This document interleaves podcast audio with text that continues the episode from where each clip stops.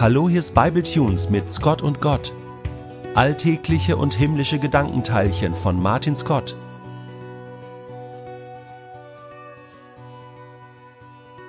Früher, als ich noch jünger war, war der Sonntag ein Knallertag. Es war der besondere Tag nach meistens zwei Abenden, die sehr lange andauerten. Nächte im Club waren dabei, genauso aber wie Spieleabende mit Freunden, Zusammensitz- und Weinflasche leeren Abende mit meinem besten Freund, mit dem ich seinerzeit zusammengewohnt habe, oder auch Abende in Kneipen.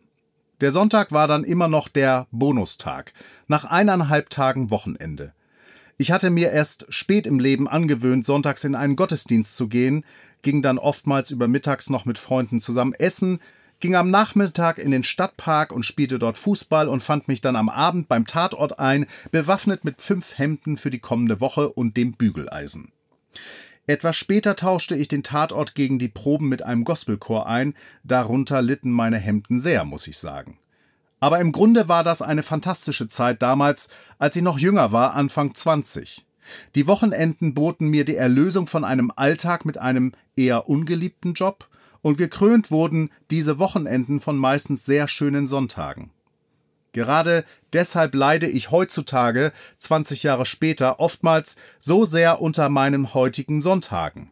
Der Sonntag ist irgendwie der Krisentag meiner Woche geworden. Fünf, sechs Tage lang bin ich eingespannt in einen total engmaschig gestrickten Rhythmus. Da ist im Grunde zwischen 6 Uhr morgens und 23 Uhr abends ziemlich jede Stunde zeitlich vergeben. Natürlich nicht nur mit grauenhaften Dingen. Grauenhafte Dinge kommen in meinem Leben zum Glück nur noch sehr selten vor. Das sind viele gute und schöne Dinge, die mich da fünf, sechs Tage lang hintereinander beschäftigen. Meine Familie, Termine innerhalb meines Jobs, ab und zu Verabredungen mit Freunden. Gut, der Haushalt und so, was wartet natürlich auch noch auf mich.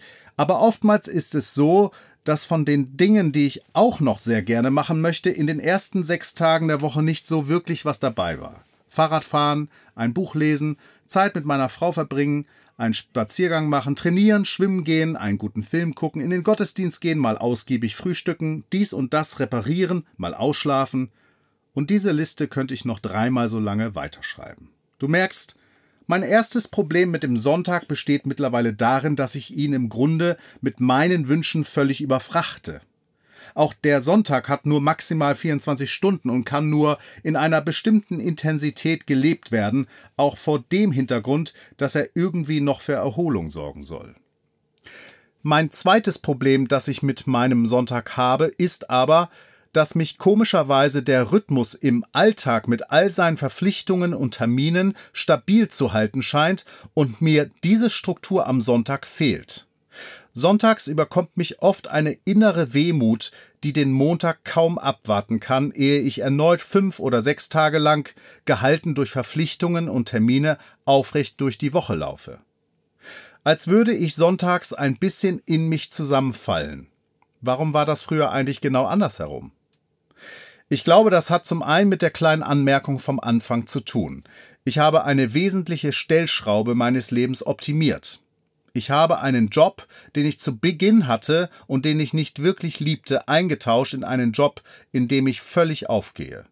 Ich wünsche wirklich jedem Menschen, dass er einer Arbeit nachgehen kann, die er mit seiner Leidenschaft füllen kann.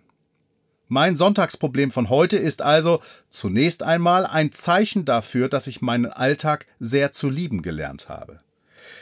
Ich glaube zudem, dass ich als Persönlichkeit einfach gerne mache.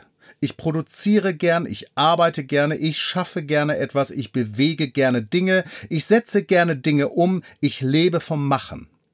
Dem Sonntag wohnt ja irgendwie der Impetus inne, an diesem Tag eben nicht zu machen, sondern sehr bewusst was anderes zu tun, das gewohnte Machen zu unterbrechen. Ich glaube aber auch, dass ich drittens ganz allmählich über viele Jahre ein Opfer dessen geworden bin, was ich eigentlich anderen selbst predige. Ich habe an mich als Christen große Erwartungen an einen Sonntag. Denn der Sonntag ist ja der siebte heilige Ausruhtag, auch der Auferstehungstag, gestiftet und geschenkt und auch angeordnet von Gott. Es ist ganz interessant, ich habe irgendwann mal gehört, man habe in China irgendwann mal vor Jahrzehnten schon die Zehn-Tage-Woche befohlen. Man wollte die Produktivität steigern und man wies deshalb an, dass der chinesische Arbeiter ab sofort neun Tage am Stück zu arbeiten hätte und erst am zehnten Tag Pause machen dürfte. Nach einer kurzen Zeit des Ausprobierens der neuen Zehn-Tage-Woche ging man aber wieder zurück zum gewohnten Sieben-Tages-Rhythmus, für den es in China ja gar keine religiöse Grundlage gibt, zumindest keine christlich-religiöse, ganz anders als im christlich geprägten Europa aber man fand sehr schnell heraus, dass die Produktivität der Chinesen zurückging und die Erschöpfungsrate in der Bevölkerung überhand nahm, obwohl oder auch gerade weil innerhalb eines Jahres mehr Arbeitstage hinzugekommen und Pausentage gestrichen worden waren. Der Sonntag trägt ein Geheimnis in sich. Er ist als Pausentag anscheinend wirklich sehr wichtig für den Menschen. Typen wie ich müssen aber anscheinend lernen, nicht nur die fünf oder sechs Tage davor sinnvoll und effektiv zu strukturieren, und alleine das war schon sehr anstrengend für mich in den letzten 20 Jahren, sondern auch dem Sonntag eine zu mir passende Struktur zu verleihen. Von alleine kommt der gute Sonntag auch nicht über mich. Und was es mir wirklich erschwert, sind die Bestrebungen in unserer Gesellschaft, den Sonntag nach und nach in all den Annehmlichkeiten und Möglichkeiten dem Alltag gleichzustellen. Arbeiten, zumindest in meinem Beruf, lässt sich prima auch am Sonntag. Da gibt es inzwischen kaum noch Unterschiede zu den restlichen Tagen. Einkaufen ist sonntags auch immer mehr möglich, online sowieso. Es ist eine echte Aufgabe, zumindest für mich, den Sonntag ordentlich anzugehen und sinnvoll zu strukturieren. Denn früher ging es mir am Sonntagabend eigentlich so, dass ich auf das Wochenende zurückblickte und wieder eine Kerbe in den Bettpfosten des schönen Wochenendes schlagen konnte. Wie hat sich das Gott mit diesem verflixten Sonntag eigentlich gedacht? Du sollst von deinen Werken ruhen, steht da im zweiten Buch Mose, Kapitel 20, dort, wo die zehn Gebote verzeichnet sind. Und dasselbe steht auch im fünften Buch Mose, Kapitel 5, wo die zehn Gebote nochmal wiederholt werden. Dann ist der Sonntag vielleicht deshalb so sehr eine Herausforderung für mich geworden, weil ich eigentlich so gerne Werke tue, sprich produktiv bin, was mache, was schaffe. Mich sonntags in einem Gottesdienst zunächst erst einmal auf den Hintern zu setzen, morgens um 10 Uhr und im Grunde nichts zu tun, ist dann schon mal die erste sonntägliche Herausforderung für jemanden wie mich. Ich glaube sehr an den Sonntag. Ich glaube, dass er total wichtig ist für mich und auch für dich. Aber ich merke so bei Halbzeit meines Lebens, dass ich es neu lernen muss, diesen wertvollen Tag neu zu entdecken. Die Werke am Sonntag ruhen zu lassen, setzt ja auch schon mal voraus, dass man während der ersten sechs Tage fleißig ist und trotzdem ergebnisunabhängig am siebten Tag eine Pause einlegt. Und wie diese Pause aussehen muss, damit sie zu mir passt und von mir gemocht werden kann, das ist echt eine große Baustelle in meinem Leben geworden, die mir in diesen Tagen erst so richtig bewusst geworden ist. In der Scott und Gott Episode Weisheiten hinterm Deich von gestern erzählte ich von meinem Freund Axel wie er sagte, dass der Mangel an Mangel heutzutage ja vielleicht auch ein Mangel sein könnte.